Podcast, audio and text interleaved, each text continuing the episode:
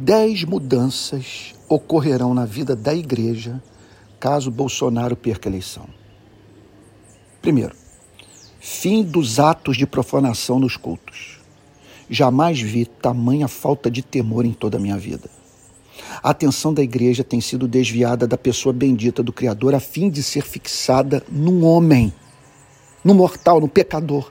Não veremos mais nos templos pessoas gritando mito e momentos de adoração transformados em comício ou defesa de governo ou defesa de um, de um projeto de poder.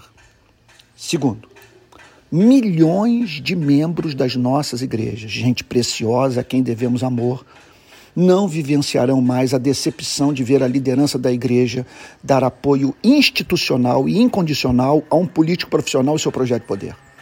Quem começou essa divisão no seio da igreja foram os defensores de Bolsonaro. Lula jamais ocupou e jamais ocupará esse espaço no protestantismo brasileiro. Terceiro, os crimes, fracassos e incompetência do governo não cairão mais na conta da igreja. Quarto, a igreja, em razão da ligação entre a sua imagem e a de Bolsonaro, não, não causará mais escândalo a pelo menos metade da população brasileira que jamais votará em Bolsonaro. Quinto, seremos poupados da presença entre nós de uma pessoa de espírito profundamente contencioso. Diz assim Provérbios 22, 10. Lança fora o escarnecedor e com ele se irá a contenda. Cessarão as demandas e a ignomínia. Bolsonaro destila ódio. Esse espírito está hoje fortemente presente nas igrejas do país.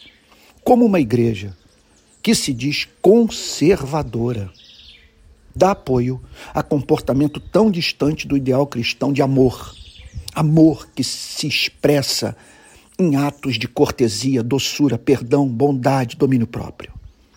Sexto, a igreja, por não ter mais um político de estimação com o qual mantém relação subserviente, a crítica fará o resgate do seu chamado profético. Deus tem uma contenda com as igrejas do nosso país. Sim, Deus tem uma contenda com as igrejas do nosso país, que por cegueira, impiedade, falta de amor, orgulho, se mantiveram caladas durante os penosos anos da pandemia, nos quais cerca de 700 mil pessoas perderam a vida. Em dias de fome, desemprego e luto, a igreja se calou perante a impressionante falta de empatia do presidente da República. Sétimo, os cristãos do país não vivenciarão mais o constrangimento de terem de justificar o seu apoio a um governante que defende a ditadura militar, celebra a memória de torturador, declara que praticaria canibalismo, humilha mulheres, dissemina cultura de arma de fogo. Oitavo, a igreja não verá mais a defesa dos seus valores ser feita sem misericórdia, elegância, sabedoria. O bolsonarismo se propõe a supostamente defender o cristianismo, mas da forma mais irritante possível, fazendo com que milhões passem a querer praticar justamente aquilo que a igreja considera pecado.